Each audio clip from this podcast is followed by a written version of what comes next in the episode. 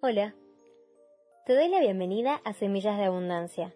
Yo soy Josefina Buenosentini y estoy encantada de recibirte. La semilla del día de hoy es la ley del espejo.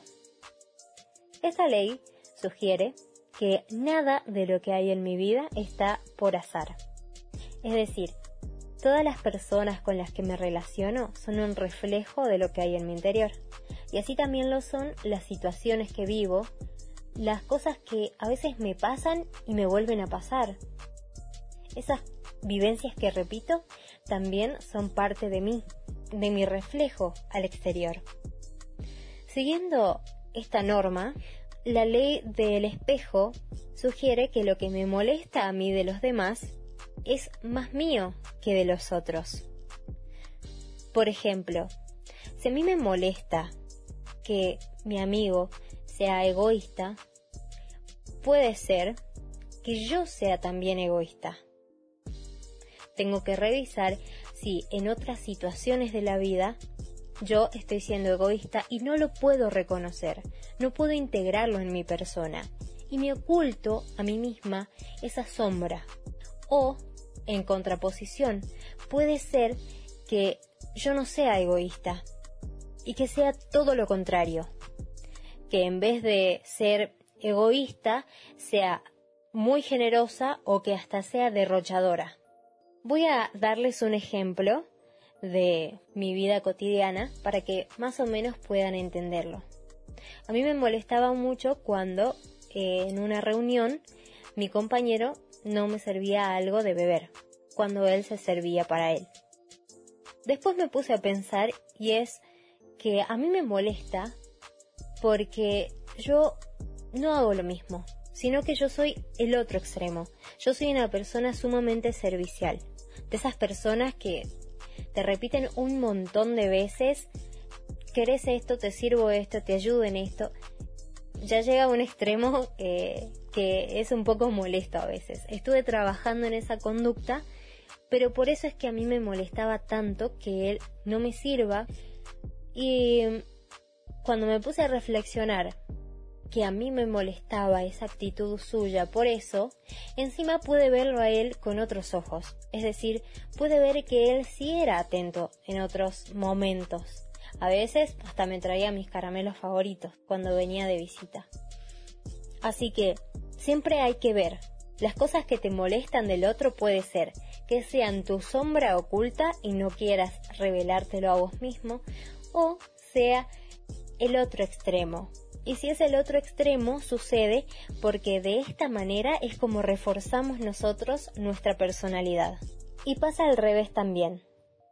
Lo que de mí le molesta a los otros tiene más que ver con los otros que conmigo. Pero ojo, puede ser que en cierto punto la persona tenga razón. A lo que voy es que no te tomes las críticas tan personal que no te hagan sentir tan mal, sino que revises. Puede ser, como te dije, que tenga razón y que haya algo que tengas que corregir. Pero por ahí, si ves que no está en lo cierto, tiene más que ver con él o con ella. Ahora vamos a pasar a otra característica, que es la idealización. La idealización tiene que ver con toda aquella expectativa que tenemos nosotros acerca de las relaciones. Y esto de la idealización contamina nuestros vínculos, porque en vez de aceptar las cosas como son, nos planteamos seguir en una idealización de las demás personas, de las situaciones, de cómo quisiéramos que pasen las cosas, y nos frustramos cuando estas cosas no son así. Entonces, hay que tener mucho cuidado con la idealización porque en vez de aceptar y de relajarnos, esto no permite que podamos crear un contacto real con los demás, porque siempre vamos a estar esperando mucho más de la cuenta. Y de esta forma vamos a desvalidar las cosas que los otros tienen para ofrecernos. Por ejemplo, ¿qué pasa si yo esperaba a una persona que pase todo el día conmigo en mi cumpleaños. Por cuestiones laborales no puede y yo centrándome en mi idealización de lo que iba a ser mi cumpleaños, me enojo, me frustro y me siento mal. Esta persona llega a las 6 de la tarde, cansado, agotado, pero con ganas de estar conmigo en mi cumpleaños.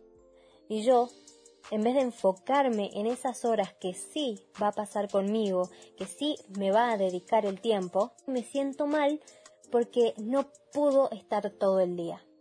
Cuidado con la idealización, que rompe el bienestar de nuestros vínculos. Y ahora, otra parte de la ley es que también refleja lo que nosotros hacemos con otras personas. Puede ser que hayan situaciones en donde nos moleste mucho que mi jefe me rete, y me reta y me reta y me reta y, a mí me enoja mucho, yo no puedo pasar de esa situación, no puedo olvidarme de esa situación.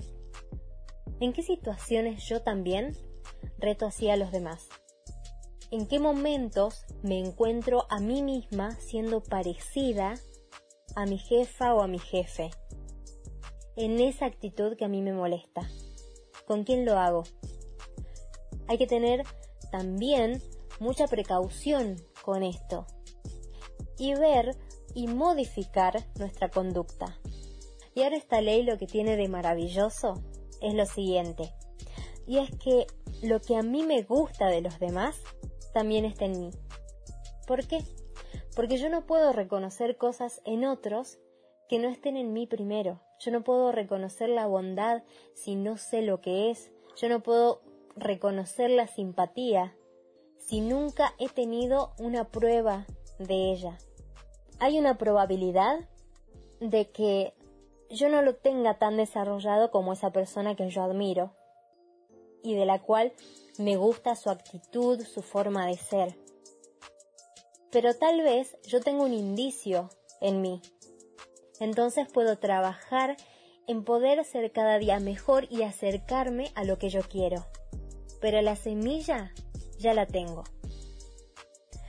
Esta ley es maravillosa porque nos permite lograr un mayor autoconocimiento. A medida de que voy viendo cuáles son mis espejos y trabajando más que todo en mis sombras y progresando y evolucionando, puedo acercarme mucho más a la versión que yo quiero de mí misma. También te ayuda a empatizar con los demás, porque si podés ver que lo que te molesta de los otros no es más que un reflejo tuyo y empezás a integrar tu sombra y a cambiar tu realidad, las cosas también van a cambiar en el exterior.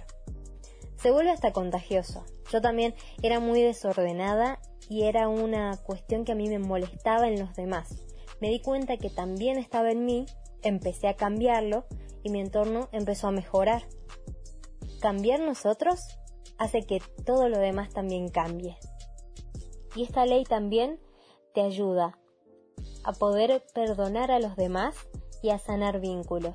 Así que te animo a que puedas reconocer todos tus espejos, a que puedas adueñarte de tu sombra, cambiar aquellas cosas que necesites cambiar para crecer y que te hagan sentir mejor. Y no te olvides de la frase siguiente. Lo que digo del otro dice más de mí que del otro. Gracias por haber escuchado. Si querés comunicarte conmigo o contarme cómo te fue, puedes escribirme al Instagram coach Josefina Bonocentini. Será hasta el próximo Semillas de Abundancia.